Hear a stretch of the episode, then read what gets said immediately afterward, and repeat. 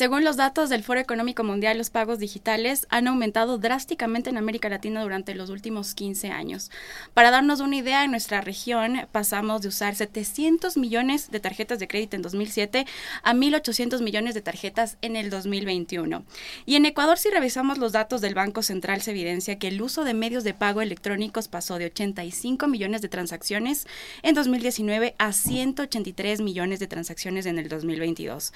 La pandemia pudo haber provocado este crecimiento, pero ¿cuál es el futuro de los medios de pago digitales en el país? ¿Cómo estas tecnologías benefician a los clientes? De esto y más trataremos en el quinto capítulo de Cluster Talks by Forbes. Bienvenidos.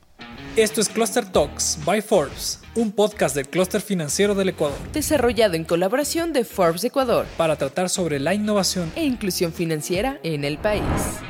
Las opiniones vertidas en este espacio son de exclusiva responsabilidad de los exponentes y no son una posición oficial del clúster financiero del Ecuador o de Forbes Ecuador.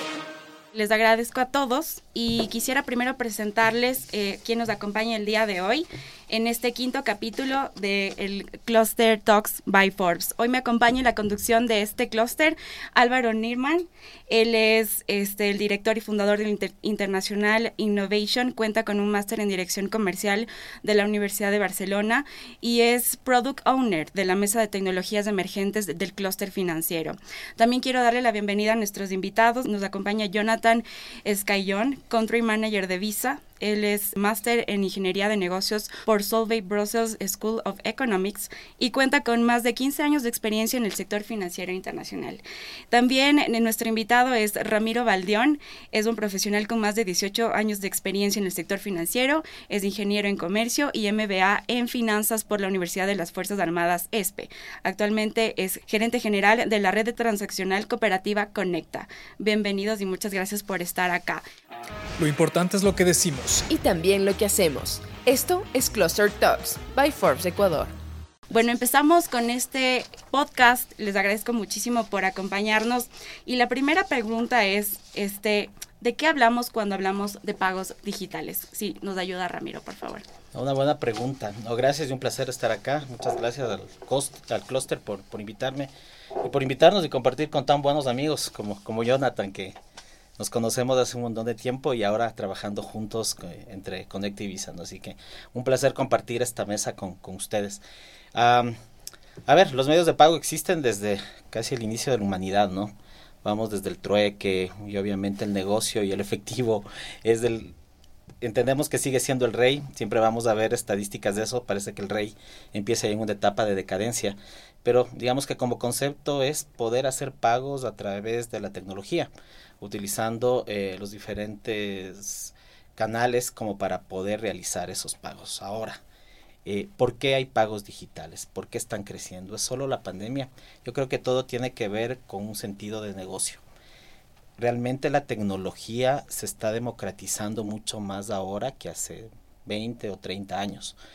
Eh, si es que no hubiera negocio en la tecnología, si es que no se podrían hacer transacciones de compra y venta de servicios, de bienes, no se requerirían de medios de pago digitales.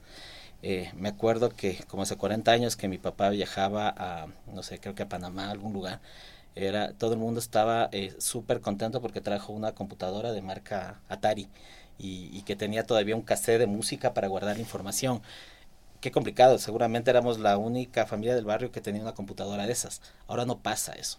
Ahora tú compras en el Internet servicios que se te los dan y se te los proveen en el mismo Internet. Por lo tanto, necesitas medios de pago digitales que tengas que ver, eh, que, que, puedas hacerlo también desde la web para poder adquirirlos.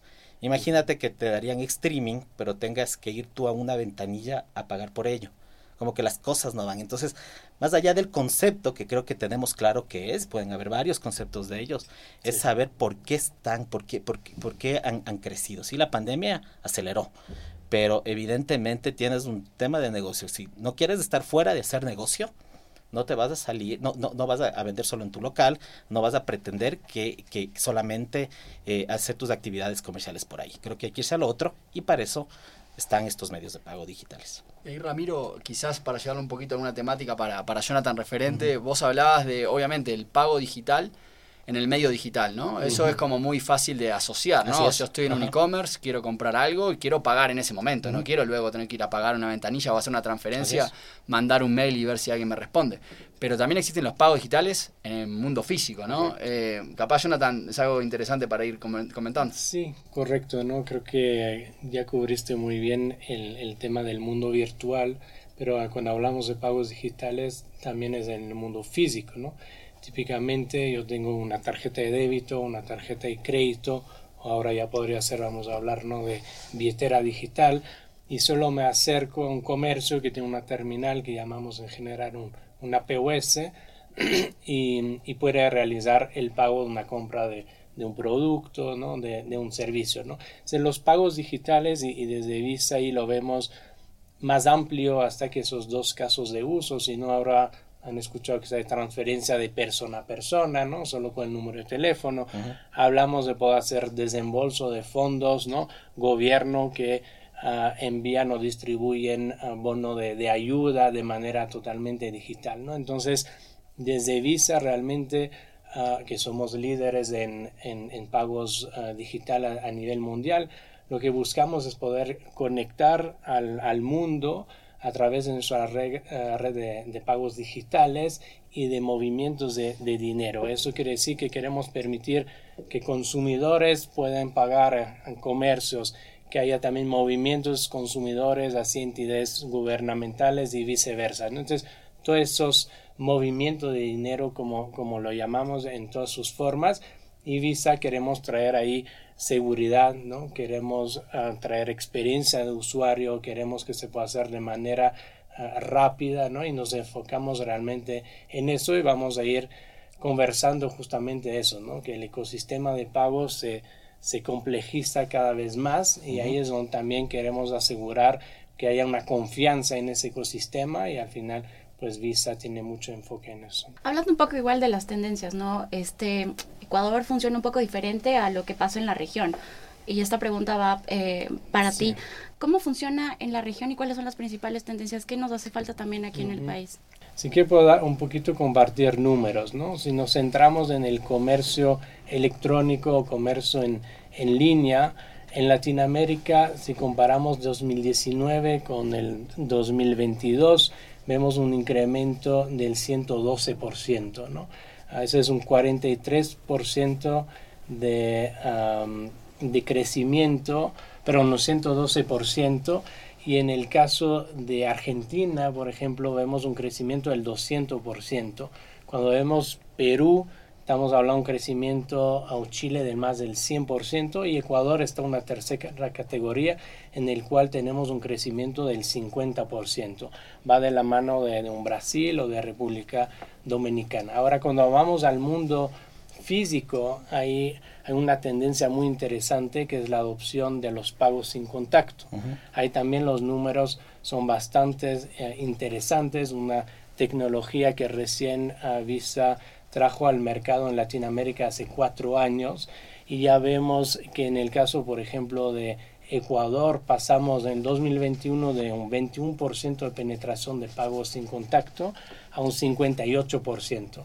Todavía estamos lejos de países no tan uh, uh, lejos como Perú, ¿no? que tiene 84% de penetración, uh -huh. Chile tiene un 92% y Latinoamérica está en un promedio de 55%. Igual Ecuador ya está arriba del promedio de, de la región y eso es porque la experiencia realmente es óptima. ¿no? Lo único que hago es saco mi tarjeta o saco una billetera digital y con una tecnología que llamamos NFC me acerco a un, una terminal POS, en uno o dos segundos ya se realiza la compra, ¿no? Entonces es muy seguro porque tiene todos los estándares que trae, trae Visa, pero también es, es muy rápido y la experiencia es muy buena. Y realmente lo interesante ahí es que da oportunidad de ir a, a más segmentos, ¿no? Es decir, ir implementando casos de uso donde hoy predomina el, el, efectivo y poder digitalizarlo. Un ejemplo de eso es el tema de transporte, ¿no? Uh -huh. Tema de transporte, pues claramente en general esa transacción uh, y los consumidores que, que utilizan el transporte todavía utilizan mucho el efectivo. Y ahí desde Visa, otra vez números no fuera de Ecuador, pero hemos superado en el 2022 el, el billón de transacciones en, en tema de transporte. En Latinoamérica hay más de 22 proyectos ¿no? de, de transporte, sea bus, metro, que ya están implementados, ¿no? Entonces, eso también pues muy importante, ¿no? Y ahí hay más más tendencias que podemos discutir, billeteras digitales. Y una pregunta ahí, Jonathan, ¿en qué, digamos, en esos casos que comentás, por ejemplo, cuál es el, beneficio más grande que se ve, por ejemplo, en el, caso del usuario y en el caso del transportista, en este caso, por ejemplo, o de la empresa de transporte? Eh, ¿En qué les ha ayudado a aplicar este tipo de, tecnologías que comentás? ¿Cuál, es el beneficio para ellos? O sea, del lado del consumidor realmente es un tema de es un tema de experiencia, ¿no? Al final no, no tiene que, cargar el efectivo, entonces es mucho más cómodo, ¿no? Y también hay que pensar que al llegar esas tecnologías no estamos hablando del lado del consumidor de que solo tenga una tarjeta, sino que estamos también hablando que habilita billeteras digitales, ¿no? Y en, ese, en esos segmentos en general es donde las billeteras digitales han podido llegar, ¿no? Entonces llegan a lleguen a, ese segmento que en general es subbancarizado o no bancarizado y entonces pues ya permite que ese usuario ya adopte esas billeteras que le permite hacer ese pago sin contacto y empieza a tener esa costumbre de pagar de manera digital y entonces hay muchos más casos de uso alrededor de eso, ¿no? Entonces de ese lado pues ya entra al, ecosistema ah, formal, ¿no? Sistema financiero o empieza a ver formas seguras de, ahorrar, invertir, podría tener acceso a un crédito porque ya vemos sus costumbres de, pago, entonces vemos que sí podría aplicar en, en, un crédito, entonces mucho beneficio. ¿no? Y de lado los comercios, sea transporte o de manera general, vamos a ir viendo ¿no? otros tipos de, comercios, hay, mucho beneficio en los, los pagos digitales. ¿no? Transporte sería el costo operativo al final de tener ese, efectivo, pues ya, ya desaparece. Y en otras verticales que al final también amplía el, amplía el, las ventas, ¿no? porque ya puede entrar en en un mundo mucho más amplio. Creo que hay un tema adicional en este momento y con la coyuntura, eh, hay un, con la coyuntura que estamos viviendo. En los últimos días se hizo viral un audio en el que se les decía a alguien, alguien de un comercio que le dé los números de tarjeta y al parecer hay una red de los comercios en donde se saca esta información y están pagando por, por ello, obviamente para, para actividades delictivas. El tema de un pago sin contacto hace que no tengas que dar esa información. Entonces es un tema muy puntual, pero con lo que ha pasado últimamente creo que es muy importante saber que no tienes que entregar la tarjeta, que tú te acercas a la terminal, eh, acercas la tarjeta, el teléfono, el reloj, el anillo, lo que, lo, que sea, y, te ahorras un, pasito que, eh, que al parecer está trayendo complicaciones. Y, Ramiro, una consulta de esta, porque todas estas tendencias que comentan, que son súper interesantes, vos que conoces mucho el sector cooperativas, ¿no? Eh, ¿Cómo están trabajando las, las, cooperativas? ¿También están buscando estar en la vanguardia en este tipo de, innovaciones, digamos? Creo que las cooperativas primero hay que estar claros qué significa el sector cooperativo en el país. A diferencia de otros países de la región, nosotros eh, o las entidades financieras del sector eh, popular y solidario representan el 35% de los activos de todo el sistema financiero, a diferencia del 1 o el 2 de los países de la región. Aquí que, eh, así que, claro, hay un crecimiento importante a pero creo que sí ha habido algunas cosas que hemos estado como un pasito atrás. Y ahora no solo que estamos tratando de igualarnos, sino irnos justamente hacia temas de innovación mucho más profundos y agresivos. El tema de, la empresa para la, que represento, Conecta, de red transaccional cooperativa, Conecta es nuestro nombre comercial, es precisamente ver cuáles son esas nuevas tendencias y crear un ecosistema omnicanal totalmente integrado como para poder tener todas esas experiencias. Creo que la primera parte de nuestra conversación hablé de lo digital, Jonathan habló de la parte más bien del, tema físico, cómo unir esos mundos. Nosotros para ah, incentivar y llegar realmente que los socios y usuarios de las entidades cooperativas, que sobre todo están en ciudades pequeñas, en barrios urbanos marginales, en el sector rural, empiecen a confiar, debemos crear ecosistemas híbridos. Es decir, medios de pago digitales, pero que tengas la oportunidad de materializar ese dinero. ¿Eso que, a qué va a llevar? A que haya seguridad. No es nuestra idea que de aquí a largo plazo todo el tiempo vayamos a estar materializando. Pero el rato que tú te das cuenta que puedes materializar, y ahí vuelvo con el, con el, con el ecosistema omnicanal, que tú vayas con tu teléfono, con tu tarjeta, a un cajero, a un corresponsal, a un punto de venta, en el que justo aprovechando los, los canales las, de esa gran autopista que se llama Visa, por ejemplo, este, este, nosotros podemos aprovechar para que la gente utilice coordinadamente todos esos medios y canales y realmente ahí vas a empezar a saber que esos medios digitales empiezan a subir. ¿Qué está haciendo el sector cooperativo? Por supuesto, estamos haciendo una inversión muy importante en ese sentido. Los accionistas de Conecta son eh, todas entidades cooperativas, así que han visto esa necesidad. Y ahora, eh, con esta propuesta agresiva, empezamos el proyecto ya el día lunes. Eh, la, ejecución de este proyecto, de este gran proyecto, capaz del más grande eh, que ha hecho Conecta en todos estos 16 años de vida, pero justamente es ir hacia allá, es ir hacia allá, esta adopción digital de pagos que creo que, que, hace falta en el sector. Sí, justamente yo quería preguntarle acerca de cuál ha sido el comportamiento, la respuesta de los ecuatorianos en el sentido de adoptar a los medios digitales te, voy a dar casuística pura de lo que ha sido Conecta y de lo que donde hemos llegado. Hablemos de hace de hace 14 años atrás. Este, eh, una entidad cooperativa en un pueblo del, del, oriente ecuatoriano eh, quería poner un cajero, pero que no esté interconectado a nada, sino que esté, que abra los sábados, que es el día de feria del pueblo. Entonces no querían que sus ventanillas estén abiertas y por lo tanto querían tener un cajero para eso. Eh, después se dieron cuenta que esa gente salía, los hijos de esas personas salían a estudiar la universidad en otras provincias y que requerían de alguna forma depositarles acá y que puedan sacar el cajero ya. Eh, hubo algún tipo de problema tecnológico con el cajero y al inicio que la gente no sacaba, se dio cuenta lo que era y cuando no funcionó por algo, le terminaron apedreando. Así, ya. Vamos ya con temas mucho más, mucho más actuales. generacional, ¿no es cierto?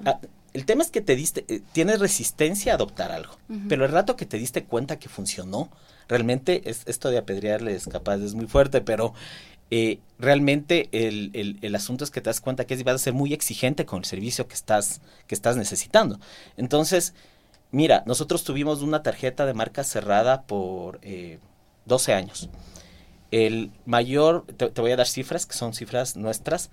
Eh, me acuerdo que diciembre previo a la pandemia, fue el, mejor mes de compras con tarjeta y llegamos a 280 mil dólares, ¿ok? En casi cinco años de tener esta tarjeta. Eh, salimos a producción con Visa en noviembre del 2020.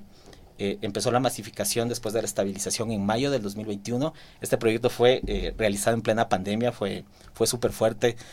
siempre pues, le comenté a Jonathan todo lo que pasamos. Pero, por ejemplo, ahora, a, agosto y como vemos del cierre de septiembre, nosotros estamos llegando a casi eh, a más de 4 millones de dólares en compras. ¿ok? Con menos tarjetas, porque obviamente tenemos poco tiempo de emisión, con la tercera parte de las tarjetas que teníamos antes. Entonces, la gente necesita, claro que necesita. O sea, eh, ¿Cuáles son compras internacionales en número de transacciones? Estamos hablando de casi un 40%. No tuvieron que salir del país, como les decía al inicio, para hacer, compras internacionales, cargos recurrentes, estás comprando servicios. Entonces, si me decían que el sector rural, que los barrios urbanos marginales no necesitaban una tarjeta de franquicia, y, en este caso de la, de la red de pagos más grande del mundo, que es Visa, eh, me dicen que no necesitaban porque están en otra onda. No, necesitan y necesitan más cosas.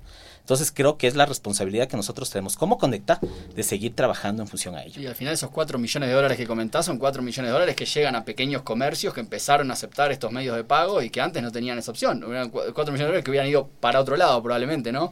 Creo que Jonathan hace un momento mencionó temas de inclusión, de inclusión financiera, de cómo estas personas que empiezan a pagar con medios digitales, ya sea una tarjeta o los medios digitales que hablamos como un wallet, por ejemplo, empiezan a ingresar ingresar al sector financiero y a obtener beneficio de eso, y también estos pequeños comercios, ¿no? Al final este montón de dinero llegó a ellos. De repente no hubiese llegado. El tema de, pymes, de pequeños comercios es fundamental, ¿no? Es el pulmón al final de nuestra economía y la tecnología ayuda justamente a ampliar esa, esa infraestructura, ¿no? Ah, para llegar a esas comunidades remotas, para poder llegar a esos comercios más pequeños, pues poder ir con un POS, una fuerza de venta que vaya una vez, dos veces, tres veces, es bastante complejo, ¿no?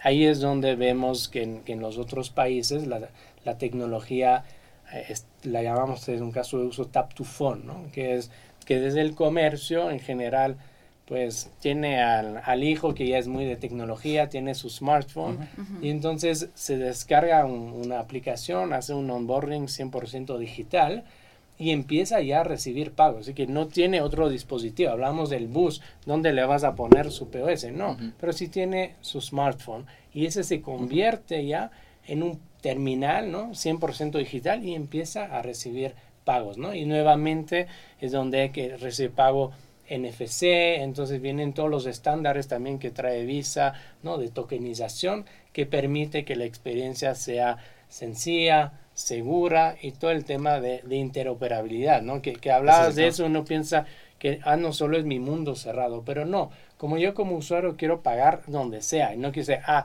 para este caso de uso, entonces es esa tarjeta, el otro es la billetera cuando es internacional, ah, dame una visa. No, se tiene una que la y eso es lo que al final... O, el mismo celular con cuatro aplicaciones diferentes para pagar. Claro, exactamente. Exacto. Ajá. Ahí, busca esas, y, y, eso es realmente desde Visa en nuestro enfoque. Si bien vemos que el ecosistema se, complica cada vez más, se fragmenta, pero de cara al usuario no le importa. Quiere poder pagar donde sea, esté en redes sociales, estará en el metaverso. Y ahí es donde Visa queremos estar, ¿no? Y asegurar que siempre tenga esa experiencia sencilla y pueda realizar el pago cuando lo quiera. Ahí, mencionaste tokenización. Eh, vamos a tener muchos de los oyentes que son en realidad gerentes o personas que trabajan en tecnología de, instituciones financieras. ¿Querés comentar un poquito más de, sobre esa parte? ¿Qué, es lo que, lo que se trabaja ahí? Es un concepto muy importante interesante, hablabas de eso, de, de entregar los datos de la tarjeta. Sí, hoy, si es que no habría tokenización, es que voy a ir a, a, Netflix y le voy a entregar los datos reales o hago un checkout en una página web, pongo los datos reales. O cuando hago un pago y pongo, pasan los datos reales. ¿no? Lo que hace la tokenización es que el único que tiene los datos reales de la tarjeta es Visa, está ahí en una caja fuerte, ah, bueno, es en la nube. y, y genera un, un, ID único que llamamos un, un, token, ¿no? Y eso es lo que se va a utilizar para hacer al final las transacciones. Único y temporal, ¿no? Exacto, ¿no? Entonces, tú podrías hasta tener, ¿no? Tenemos casos de uso en, en, en, Brasil o hasta por cada transacción el usuario tiene un token diferente, ¿no? Pero realmente lo que permite esa tokenización es ya habilitar también más casos de de uso, ¿no? Hay un caso muy interesante, uh, todo el tema de pagos recurrente. Todas las plataformas internacionales, ¿no? Spotify, Netflix, ya trabajan casi al 100% solo con tokenización. Y eso es al final, cuando usa un pago recurrente, Netflix va a tener el token, no va a tener tu tarjeta real, ¿no? Entonces, ya la, la tienes ahí y trae también mejores experiencias porque con esos estándares, pues que desde tu aplicación pues aplastas un, botón y hace lo que llama el push provisioning, es que lanzas automáticamente el token hacia Netflix y después otro token hacia Spotify, etcétera, ¿no? Y esa tokenización es la que también permite pasar de un mundo virtual como es una billetera digital hacia el mundo físico, ¿no? Pensemos en la billetera aquí uh, como Pego, ¿no? Que van a escuchar. Pego tiene hoy una tarjeta prepago Visa 100% virtual. Yo no tengo todavía el plástico, ¿ya? Con eso eh, todavía no está tokenizada, pero con esa tarjeta y los datos ya puedo pagar en comercios en línea. Pero no puedo ir todavía al mundo físico. Para poder ir al mundo físico, bajo nuestros estándares, sí requiere que ya la tarjeta esté tokenizada.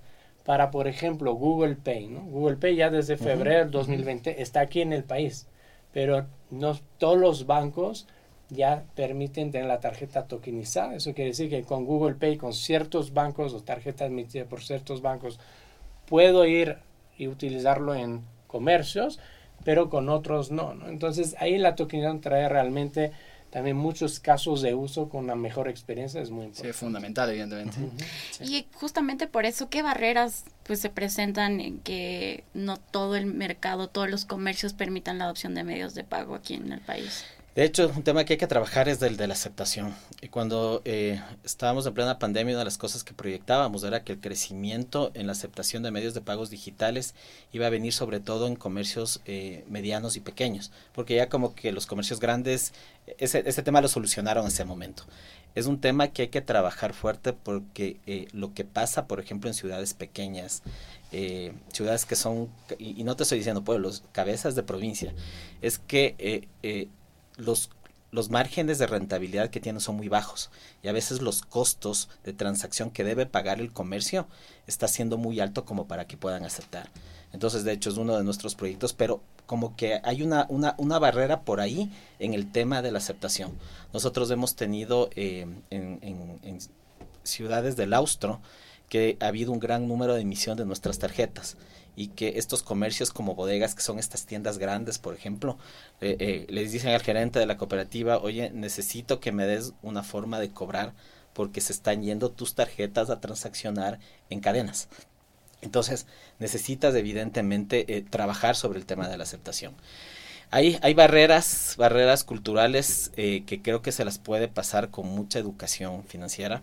Nosotros eh, tenemos en este momento una plataforma de educación financiera que está a disposición de todas nuestras entidades. Otra vez está, eh, está subida en la web, es totalmente gratuita. Se crean aulas para cada entidad y hay un aula conecta. O sea, no sé, Cooperativa San Francisco quiere su aula, se la puso. Y hay un aula conecta. Estamos nosotros trabajando, tiene este rato seis módulos y se están ya metiendo módulos justamente de medios de pago. Hay que trabajar un montón en ese, en ese sentido. Pero otra vez, yo creo que el tema de, de, del mercadeo, de dar posibilidades de negocio, eh, eh, es lo que te hace que, que los ecosistemas crezcan. Si, si, no hay negocio, no crece, esa es, esa es la verdad. Pero creo que hemos trabajado muchísimo en eso. Estamos, estamos, como les decía, invirtiendo un montón en todos estos aspectos como para ir y, ir contra estas barreras que, que, creo que se han frenado un poco el crecimiento que nosotros pensamos y proyectamos en la, en la pandemia. ¿no? En ese tema, la, la aceptación, ¿no? creo que también importante pasar de hablar de costo a hablar de, de valor. ¿no? Exacto. Los pagos digitales realmente traen valor y, y podemos hablar también de casos de, de, otros países en el cual ese mundo de la aceptación pues se ha multiplicado, ¿no? Y eso es gracias también a un modelo que llamamos de los facilitadores de pago, en el cual o los PayFac o agregadores de, de pago, que lo que hacen es especializarse realmente en diferentes verticales de comercios, ¿no? Entonces, Ahí cuando van a un comercio no se dice, mira, deberías aceptar pagos digitales. Dice, mira, yo te doy esa solución que además de permitir que recibas pagos digitales en tu tienda, ya te viene con la posibilidad de realizar uh, que tus uh, clientes hagan un pedido desde su casa, ¿no? Entonces ya entras en un segundo mundo. Ah, eres un restaurante, mira que te viene también con la posibilidad de manejar inventario, de recibir, ¿no? Reservas. Entonces, todo un sistema y una propuesta de valor hacia ese segmento. Y hay otros PayFac que dicen, ah, yo me he enfocado en talleres mecánicos. Entonces le viene, viene el pago, pero también de que puedas ¿no? generar las citas de tus clientes. Ahí es donde también del lado del comercio, ah, bueno, me trae mucho valor, empieza a ver que tiene más ventas, ¿no? Empieza a entender, ah, bueno, y también podría empezar a vender, ¿no? Ventas transfronterizas. Entonces, realmente enfocarnos en el valor que es enorme y después de ese costo pues se diluye porque le estás generando valor. Así es, pero creo que igual hay, hay otro tema de negocio para la entidad financiera que no solo son estas comisiones por adquirencia, pero a través del rato que manejas medios de pago digitales, estás teniendo un financiamiento de corto plazo porque la gente deja el dinero allá porque solo va a pagar lo que a ocupar el dinero que necesita para pagar. No vas a sacar todo para tener guardado en un, en un abrigo o en el colchón e ir pagando tus compras, sino solo pagas lo que necesitas porque estás utilizando el medio digital. Eso hace que el saldo de depósitos a la vista de una entidad financiera crezca. ¿Ok? Y eso le afecta directamente al PIG porque es un fondeo mucho más barato que financiarte a largo plazo. Entonces, también es como entender desde el lado del adquiriente que, que, esas comisiones sí pueden, creo que, ser revisables, porque no necesariamente para que sea buen negocio el medio de pago te tiene que dar un flujo positivo como entidad financiera. Eso es lo que les decimos a nuestras entidades. Estás viendo que ese fondeo, eso sí, apega en tu core business, que es la intermediación. Fondeas más barato, obviamente, que tienes para eh, para, para, colocar créditos. Antes de irte, aquí te dejamos algunos datos importantes de esta conversación. Antes de irte, te dejamos tres datos importantes de este podcast. El comercio electrónico entre 2019 y 2022 incrementó en 112% en la región y en Ecuador el 50%. Las cooperativas representan el 35% de activos del sistema financiero. La penetración de pagos sin contacto de visa se triplicó en los últimos dos años a un 58%, mientras que en Latinoamérica al 55%. Estamos llegando ya a la parte final y quisiera que nos den su conclusión ambos de cómo podemos innovar en los medios digitales de pago digital. La innovación es una cultura, tienes que meterle mucha metodología, pero siempre creo que tener, eh, eh, rodearse de los, de los jugadores adecuados. Este, esta industria de pagos es una industria compleja. Ah, para nosotros, no es porque aquí esté Jonathan, pero creo que las mejores cosas que le puede pasar a Conecta es tener esta, esta relación y este convenio con Visa que, que está siendo tan provechoso, no solo para la empresa, para nuestras entidades, para sus socios y sobre todo para el Estado. Entonces, eh, yo creo que hay que trabajar, hay que trabajar mucho, pegarse a estos actores ah, y tener siempre, siempre esta conciencia de que eh, no hay que tenerle miedo a innovar, ¿no? Tenemos que perder ese, ese miedo y me voy más a las entidades financieras a quienes, a, a, quienes son cabezas de decisión y, en ese mundo que están sirviendo a la base de la pirámide, en donde todavía vemos que estas cosas no se han desarrollado. La inclusión financiera, si bien hemos mejorado los, los, los, los indicadores, todavía estamos lejos de conseguir lo que se requiere. Los medios de pago y los medios de pago digitales van a ayudar un montón en eso. Mira, de mi lado y desde Visa, mucha confianza, ¿no? A lo que yo que recién llegué, pero también he vivido aquí, siempre el ecuatoriano recibe también muy bien las experiencias que vienen desde fuera. ¿no? Y ahí es donde desde Visa vemos un, rol muy importante. Somos una empresa que siempre busca la innovación, pero también no hay que pensar que hay que reinventarlo todo. ¿no? Vemos las innovaciones que están en el mundo entero traemos esas experiencias y las traemos aquí a todo el ecosistema, ¿no? Entonces, y vemos una gran recepción. Entonces, mucha confianza, claramente siempre hay que ir tropicalizando esas soluciones innovadoras al, al mercado, pero ah, realmente un crecimiento muy alto, seguiremos creciendo y las tendencias pues que vemos en, en otros mercados ya se están dando aquí, quizás unos meses atrás, pero se están dando, ¿no? Entonces, eso diría en innovación, pues claramente hablando un poquito de, cifras, el tema de las redes sociales es muy importante, ¿no? Entonces tenemos que estar ahí, ahí en ese mundo, desde Visa ah, vemos la importancia de, de, estar donde el consumidor está y pues eh, la generación Z, hablabas un poquito de otra generación, ya pasan más de tres horas al día en redes sociales, ¿no? TikTok, etcétera. Bueno, e, es un promedio. tema de smartphone, ¿no? Creo que los adultos pasan ah, en ciertos países más de cuatro horas al día en, en, su smartphone, ¿no? Y, y, tema ya de, del más allá, ¿no? Que no está tan lejos, ¿no? Hablamos mucho de, de mundos paralelos, virtual, metaverso, ¿no? Ya se estima de que el 25% de la población mundial pasará por lo menos una hora al día ah, de aquí al 2026 en, en, ese mundo. Entonces ahí también van a requerir esas experiencias, ¿no? Entonces, y todo eso llega rápidamente, ¿no? Entonces ahí pues buscaremos siempre traer ah, lo mejor y traer soluciones innovadoras al, mercado. Creo que también aquí vale la pena un poco destacar, ya que hablamos de innovación, el trabajo de las de la fintech y de las fintech eh, ecuatorianas, ¿no? las que vienen desde afuera pero también las fintes de aquí que las hay, que trabajan súper bien, que tienen un montón de gente súper calificada haciendo cosas muy interesantes, que sí a veces ven las cosas que pasan en otros lugares y, buscan la manera de hacerlo, pero que también a veces tienen su visión original de cómo lograr algo en el país acá, así que creo que es un lindo momento para destacar a todas estas personas que, trabajan en esto, ¿no? Es un tema de, colaboración, ¿no? Y ah, pues desde Visa justo tenemos muchos programas que impulsan las fintech, ¿no? Bueno, yo vengo del mundo fintech, una de esas fintech que tuvo la suerte de fue adquirida por, por Visa y bueno, empezamos caso Yellow Pepper, empezamos nuestras actividades aquí en Ecuador, ¿no? Entonces, claramente hay mucho talento y ahí es un tema de, de colaborar, ¿no? Y de, de ver cómo les sacamos jugo y lo mejor de, de esas fintech que están aquí también. Sí, esta industria es compleja, nuestra industria de pagos y sí, hay que colaborar en todo sentido. Sin duda. Y seguir avanzando sobre todo. Les agradezco muchísimo a Ramiro, a Jonathan y Álvaro por acompañarnos. Este, nos vamos a encontrar en las próximas ediciones del Cluster Talks by Forbes, un podcast del clúster financiero de Ecuador desarrollado en colaboración de Forbes para tratar la innovación e inclusión financiera en el Ecuador. Soy Daniela García, así que fue un gusto acompañarlos. Este fue un episodio de Cluster Talks by Forbes Ecuador. Un podcast del clúster financiero del Ecuador. Desarrollado en colaboración de Forbes Ecuador. No olvides suscribirte para poder escuchar nuestros siguientes capítulos. Hasta la próxima. Cluster Talks es un producto de la Mesa de Tecnologías Emergentes del Clúster Financiero del Ecuador.